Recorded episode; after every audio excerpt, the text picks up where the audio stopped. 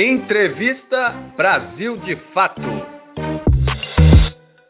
Nós conversamos agora com Vitor Costa, que é diretor da Associação dos Empregados de Furnas e membro do Coletivo Nacional dos Eletricitários, que vai falar um pouco para a gente sobre a greve dos eletricitários de todo o Brasil, né? Mas vai comentar especificamente sobre os trabalhadores de Furnas.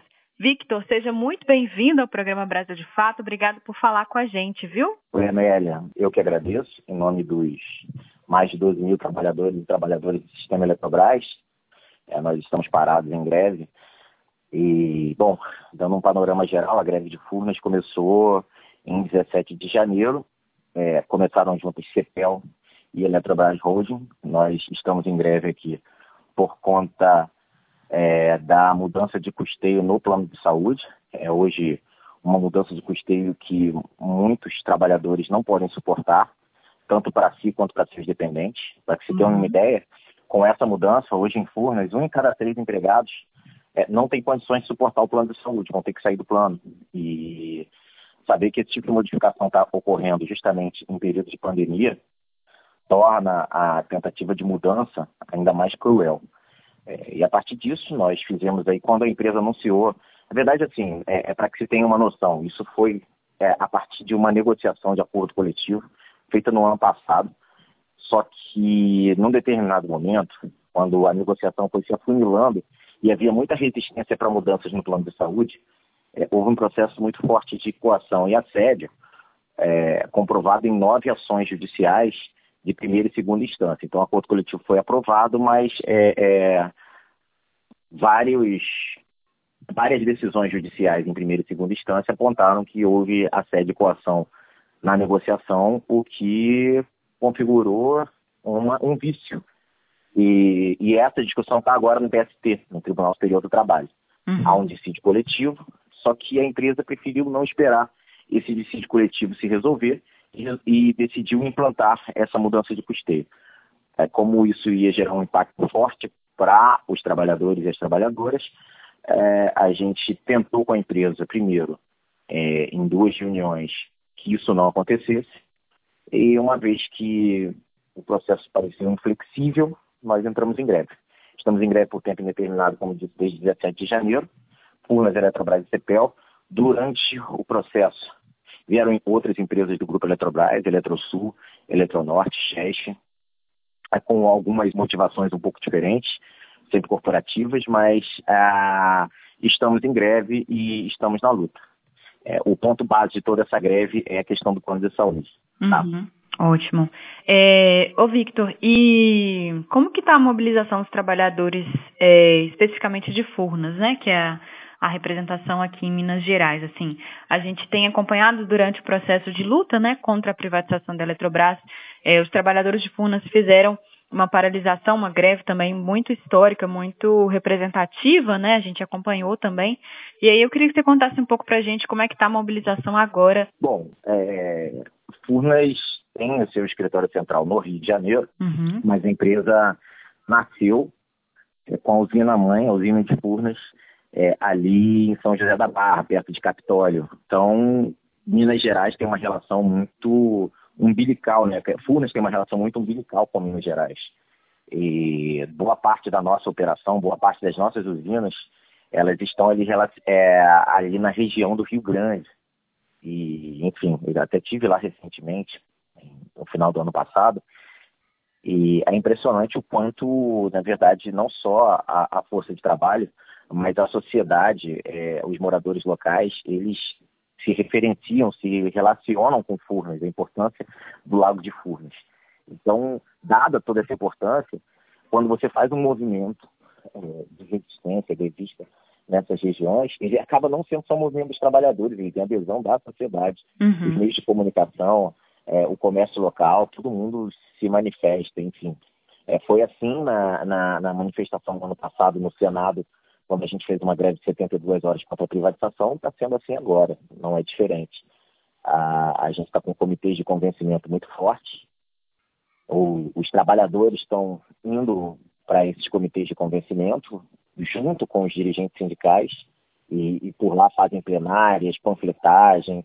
É, o sindicato local é muito forte, é o Sindifurnas, E, enfim, o movimento de resistência pela mudança do custeio do plano de saúde no estado de Minas Gerais está muito forte. Todos os dias de manhã nós recebemos vídeos, fotos dos comitês de convencimento e a adesão está muito boa. Maravilha. E, Victor, é, a gente falou um pouco sobre essa questão da, da luta contra a privatização da Eletrobras, né, que agora está nesse embrólio, vamos dizer assim. Você poderia falar um pouco para a gente em que pé que está isso também? E falar um pouco se essa motivação, esses ataques contra a categoria que estão tendo já são é, reflexos né, dessa decisão de entregar a estatal, ou é, se isso é um cenário de, vamos dizer assim, do que pode vir a acontecer ainda, a, acentuar né, contra os direitos dos trabalhadores.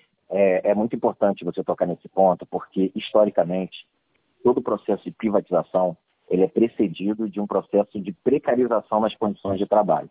E isso tem aí dois objetivos. Um é, enxugar a empresa, deixar de reduzir o máximo possível é, os custos e os processos para entregar com a maior caixa possível é, para os novos donos, né? Então, todo o processo de privatização é precedido de uma generalizada precarização nas condições de trabalho. Haja vista com isso que a Eletrobras tem tido é, uma série de, de, processos de planos de demissão, é, alguns até propostos em acordo coletivo, é, precarização agora no plano de saúde, tudo isso acompanha o escopo da privatização. Né? Historicamente, outras empresas que foram privatizadas passaram pela mesma é, romaria, né? não tem é, quase que uma fórmula. E isso também tem um outro sentido. Quando você precariza as condições de trabalho, de certa forma você desmoraliza a categoria que é um dos principais pontos de resistência para eventuais processos de privatização. Então, é, a empresa acaba atacando aí nesses dois setores, né? É, desmoralizando quem tá, é, deveria estar tá motivado aí para fazer a, a, luta, a resistência, e está, enfim, tentando atender é, a uma, é, enfim, uma reestruturação que possa tornar a empresa mais atrativa para os próximos donos, né? Que uhum. na cabeça deles seriam os próximos donos. Hum. Mas, assim, de maneira geral, a resistência está sendo feita é, em diversos setores, né? Nós é, temos bem delineada na nossa luta a, a, a, resistência com a força de trabalho, a resistência de rede social, no momento a gente não está podendo ir para a rua. Então, há um canal muito organizado que é o Salve Energia. É, dentro do Salve Energia, a gente tem um canal de denúncias e chegam denúncias de noite em relação a possíveis irregularidades no processo de privatização. E a partir disso a gente tem aí um, um arcabouço, um arsenal jurídico que está tratando é, de todas as suspeitas de ilegalidade no processo de privatização da Eletrobras, para que a gente possa fazer com que esse processo seja é, visto com muita clareza nos seus pontos fracos também por toda a sociedade brasileira, porque naturalmente quem quer privatizar é, tenta sempre dourar a pílula, mas a gente está vendo que está acontecendo muita coisa errada e está sendo tudo devidamente denunciado e estão sendo preparadas e ingressadas diversas ações judiciais das mais diversas naturezas. Tá? É importante dizer também, no, a privatização da Eletrobras ela, ela passa por dois grandes processos dentro do Tribunal de Contas da União. O primeiro fala da renovação da concessão de 22 hidrelétricas e o segundo da modelagem da privatização em si. É, o primeiro, que é uma das condicionantes para eles tocarem em processo de privatização, sequer foi apreciado ainda. Então, é, no próprio TCU está tendo muita resistência, porque é um tribunal de contas, tem a responsabilidade da coisa pública e os dados são muito inconsistentes.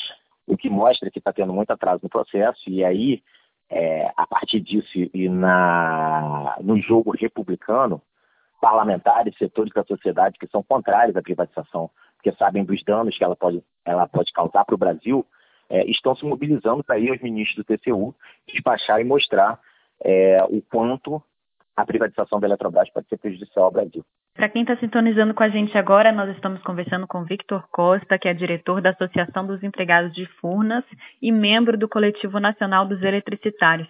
Victor, tem alguma outra questão que a gente não tenha comentado que você gostaria de destacar aqui na nossa entrevista? Mas eu, eu queria saudar todos os eletricitários e eletricitárias do Brasil que estão em greve nesse momento. é, e dizer que a gente sabe que em algum momento isso vai passar. Né? É, a gente não tem mal que, que seja eterno, que nesse momento a gente está escrevendo a história e que quando a gente olhar para trás, que cada um faça a sua escolha. Como quer ser lembrado?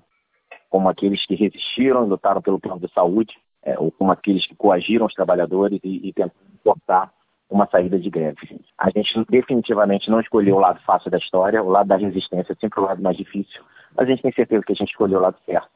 E a gente quer então aí enaltecer totalmente os trabalhadores que estão aderindo a essa greve.